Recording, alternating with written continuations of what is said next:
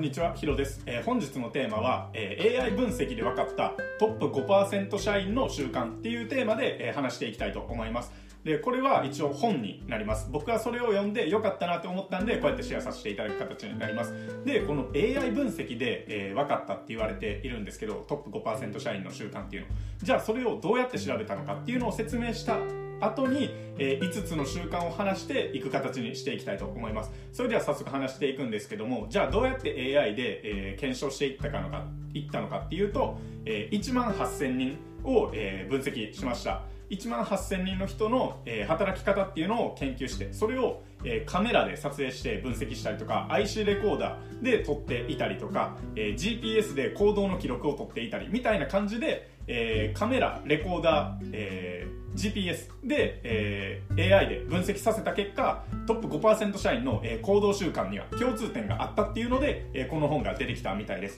でそれは5つの習慣にまとめることができるとも、えー言われています。また5%の優秀な社員の行動っていうのは、えー後天的に身につけることができるっていうのも言われているんですね。なので、えー皆さんも僕自身もそれを今から、えー身につけてトップ5%社員になっていける可可能性があるっていうので、えー話させていただきます。でぜひその習慣を、えー話していけたらなって思うんですけど早速、え1つ目ですね。早速トップ5%社員の、えー特徴1つ目なんですけどもそれはえ目的のことだけを考えるっていうのがあります、まあ、ここで言う目的のことだけを考えるっていうのは、えーただなんか目的のためなら手段を選ばないみたいなそういうのではなくて目的のために、えー手段を選べる人っていう流れですね、まあ、具体的にどんな人かっていうと例えば、まあ、サッカーが上手くなりたい小学生がいた時にどういう提案をできるかっていうところですね。自分自身の経験をそのまま教えるだけではなくて例えばその人に合った提案の仕方で、えー自らサッカーの指導をするするのも一つだし、えーその子の試合映像っていうのを分析してフィードバックしてあげるのもそうだし、まあ、友人の例えばプロコーチとかがいたらそのコーチを紹介してあげるとかもそうだし他にはプロ選手のプレー動画を見せてあげてもっとこういうことした方がいいんじゃない？みたいな。そういう感じでなんか目的この子が上手くなるっていうところから逆算していろんな手段を選べる人。っていうのが、えーいわば、まあ、目的から考えられる人みたいな感じなんですけどもこれを、まあ、横展開していって営業できる人とか、まあ、マーケティングできる人ブログ書ける人とかそういった人たちの中でも優秀な人たちっていうのは全て目的から逆算して手段を選んでいるっていう感じになりますね。なので、まあ、その時々に一番合った方法を、まあ、純粋に選んでいける人っていうのがあります。でまたトップ5%社員っていうのは一般社員の人に比べて、えー高い頻度で行っている習慣っていうのがあるんですね。それを、えーふと2つ紹介すると1つ目が言葉選びです、えー言葉選びはトップ5%社員は一般社員に比べて3倍以上の頻度で、えこういう言葉を使っているみたいでした、えそれが結果目標達成する成し遂げる認められるっていう言葉を、え用いていたみたいですね。逆に、えー一般社員の人たちは、えーいわば評価が良くない社員の口癖っていうのは、え2つあってどうせとかだけどっていうのを、えー使っているみたいです。例えば、まあ、どうせ俺がやっても失敗するしなとかうんだけど仕事が忙しいから副業は無理ですみたいな感じで、えー言っちゃってるみたいなんですね。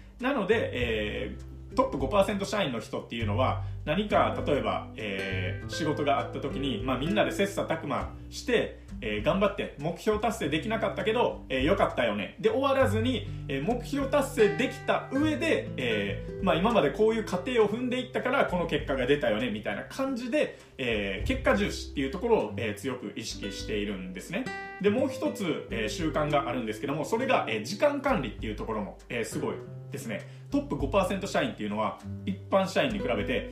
1.7倍以上のえ頻度で時計を見ているみたいですね。また会議のとこところとかでは、えー期限とか時間っていうのに関しても2.3倍以上、えー発言をしたりするみたいです。なので、えー期限とか目標っていう時間とかそういったものには結構シビアに取り組んでいるっていうところですね、まあ、つまりトップ5%社員っていうのは目的のことだけを考える。また口癖とか、え時間っていうのにも意識を向けているっていうのが、え1つ目でした。で2つ目ですね。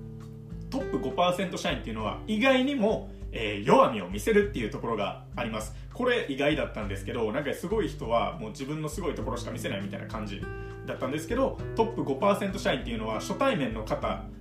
と、えー、リレーションを築いていく際に、えー、仕事を円滑し円滑にしていくためにですね他人に自分の弱みを、えー、開示しています。なのでマウンティング的な態度とか発言っていうのは一切、えー、取らないんですね。でトップ5%社員の、えー、73%が、えー、自分の弱みを、えー、開示することに抵抗がないって言っています。で逆に普通の一般社員っていうのは、えー、自分の弱みを開示することに抵抗がないっていう答えたのは23%だけっていうところで73%と23%と結構差があるんですけどそれぐらい、えー、できる人は自分の弱みをどんどん開開示していくみたいです。でこれ一応 Google でも研究結果が出てるんですけどもセンサ生産性の高いチームの特徴の中で最も重要なことって何ですかみたいな結果を、えー、検証したみたいでそれが心理的安全性っていうのがあるみたいですね、えー、っていうところを考えるとトップ5%社員は自分の弱みを開示して、えー、他人との心の壁を、え意識的に取り払っていった中で生産性を高めて目的達成のために、え尽力しているんだなっていうことが分かります。でここでもしかすると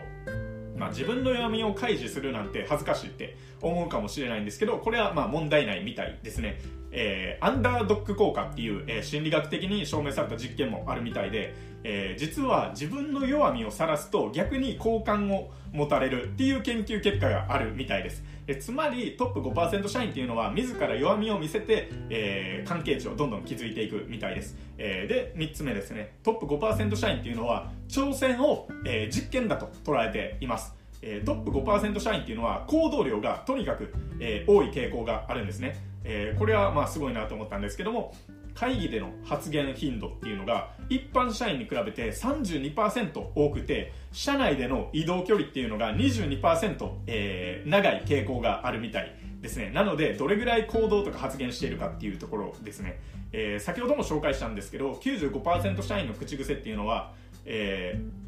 95%というか、まあ、残りの一般社員の口癖っていうのは、えー、どうせやっても失敗するからとか、まあ、だけど仕事が忙しいから無理です。っていうもんだから一般社員っていうのは新しい挑戦を避けて行動量が圧倒的に少ないんですね。逆にトップ5%社員は、えー、目先の成功とか失敗だけっていうのにとらわれず、えー、小さな失敗とかも受け入れながら経験値としてなんか失敗もデータとして取り入れながら失敗パターンっていうのをある程度自分の中で確立していくんですね。でその結果あれもこれも試した結果、まあ、こうしたらうまくいくんじゃないかとかこうしたらうまくいかないんじゃないかっていう法則を見つけてそれを何度も何度も実践して成功の再現性をどんどん高めていってるみたいです。で例えばえー、営業が上手い人っていうのはなんで上手いかっていうと何百回とプレゼンしてきて、えー、ノウハウがあるし YouTube で話し方が上手い人っていうのは何百回と動画を撮ってきているしブログで書き方とかなんかこの人の表現分かりやすいなっていう方は、えー、何百回と記事を執筆してきているしっていう感じで成果を出している人っていうのは挑戦回数がとんでもない量になります、えまたこれまた別なんですけどトップ5%社員の中には、えー、新しいスキルを身につけようとする人っていうのがなんと、えー、69%いて、えー、公式心が強いっていう傾向もあります、えー、つまりまとめると、えー、トップ5%社員っていうのは挑戦を実験だと考えて失敗イコール悪と捉えずにどんどん行動していくっていう特徴があります。で、えー、4つ目が、えー、トップ5%社員っていうのは意識改革をしないっていうところです。えー、トップ5%社員は意識改革をしない。例えば、えー、こんなデータっていうのがあってこれが面白いんですけども組織のトップ層の人がなんか部下たちに、えー、ちょっとこれから意識変えていこうぜみたいなことを言ったみたいですね。で現場社員を、えー、鼓舞し続けた結果どうなったかっていうと2年後に、えー、その結果が出たんですけどもそれが意識と行動っていうのが自発的に変わったケースっていうのは8%だけでした。えー、めちゃくちゃ少ないですね。もう意識変えようぜ、意識変えようぜって言っても、えー、なかなか変わらないっていう結論ですね。えー、つまり、意識改革でやる気を変えても意味はないっていうのがある程度証明されています。えその中でもやる人がいるので、まあ、8%っていう感じなんだと思うんですけどそれよりも、え意識改革するよりも成功とか失敗などの、え経験を積むことができる行動改革が重要ですっていうのを、え言われていました。これはなるほどなって思うんですけども、まあ、皆さんに質問なんですなんですけどこんな人いないですかね。なんか明日は絶対早起きしようとか明日からは絶対ダイエットするぞとか、えー、2021年はこんな年にするぞみたいな言ってる人いるんですけど、こういう意思表明は、えー、不要ですっていうところですね。これが意外なんですけども、えー、大事なことは、えー、成功と失敗体験を詰める行動のみっていうところですね。なので、行動できるような仕組み作りが大事になります。例えばスポーツに例えるとよし日本一になるぞとだけ言って本当に日本一になれる確率っていうのも100%ないんですね言ってるだけで行動しないと、えー、なられないからっていうところなんですけどつまり日本一になるために必要なのは、えー、具体的な行動を考えることですね、えー、じゃあ今日はこういう練習をして明日はこういう練習してで、え土曜日の、ね、試合にこうやって臨むみたいな。本当に一つ一つ具体的に行動していくことっていうのが大事になるみたいです。つまりえトップ5%社員っていうのは意識改革ではなくて行動改革をします、え、で最後5つ目ですね。トップ5%社員は常にギャップから考えるっていうのがあります。いわゆる、えー、逆算思考ですね。算数で例えると、えー、理想があって理想引く現状イコール課題っていうのをえ使って課題を、え明確化してそれをどんどん修正していく形みたいです。でその中でトップ5%の社員っていうのは、え、まずスタートしてから行動しながらどんどん方向っていうのを修正していくみたいです。でトップ5%社員っていうのはなんか緻密に計画は立てるんだけどそれをなんかまあえー、まあ、計画立てても結局ハプニング起きるしなっていうの分かってていたりとか思っていたこととやってみたことが、えー、違うっていうことをもうある程度どんどん行動することによって分かっているからこそもうパッと計画を立てた後は行動しながらどんどん修正していくみたいです。でこんな人いないですかね。皆さんに質問なんですけども例えば、えー、ノートに行動計画表を書いて書いただけで満足する人とかミーティングでチームの目標が決まっただけで満足している人とかなんか YouTube を見て成長した気になっている人みたいな。これはなんか自分自身がやるべき行動とか課題っていうのが見えただけです。まだ現実世界っていうのは一つも変わってないんですね。なので、えー、 ToDo がある程度見えたらそこからはもう即行動しましょうっていうところです。でその後にどんどん改善しようぜっていう話です。で僕も YouTube などなどの発信してみて思っていたこととやってみたことって全然違うんですね。なのだからこそ、えー、成長できてるっていうのを感じています。でまたトップ5%の社員の習慣として、えー、成功しても失敗しても絶対に行っていることがあるんですね。それが振り返りっていうのを必ず行っています。その理由は常になぜその結果が出たのかを分析してもっといい方法あるんじゃないかって模索し続けているんですね。で振り返りを行うことによって同じことができない人間になるっていうのを避けているんですね。えー、この前できたことをできない人間はダサいなと思ってるんです。なので何度も何度も振り返りして過去できたことはもう今もできるようにするっていうのをどんどん増やしていってるからすごい人になっているっていう形みたいです、えー、で営業マンであれば、えー、自分のプレゼンをなんか IC レコーダーで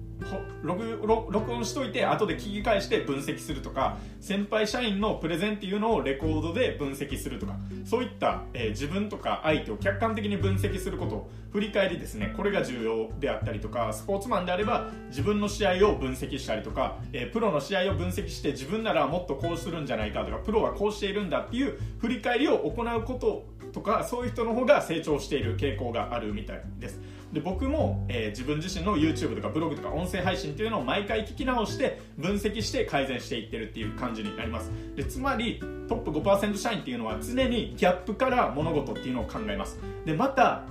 必ず行っている習慣としては振り返りを行っています。で、えー、今回の動画は以上になっていくんですけど今日話した内容をもう一度まとめていくと大きくえー、5つですね。1つ目トップ5%社員は目的のことだけを考える。2つ目が弱みを見せる。3つ目挑戦を実験だと捉えている。4つ目意識改革をせず行動改革をする、えー、5つ目常にギャップから考えて逆算思考で取り組むって以上になります。で今回の動画がもし参考になったら高評価とかチャンネル登録していただけると幸いです。でそして、まあ、この本、まあ、ぜひ手に取って読んでみたいなとカフェ行って読んでみたいなと思う方は、まあ、概要欄のリンクから、えー、クリックして購入していただくこともできますしおそらく、えー、めちゃくちゃ人気な本なんで書店にも置いているかなと思うのでパラパラ見てもらえたらともももらえたらいいんじゃないかと思います、えー、それでは以上になります、え最後までご視聴いただきありがとうございました。えー、それではまた、さよなら。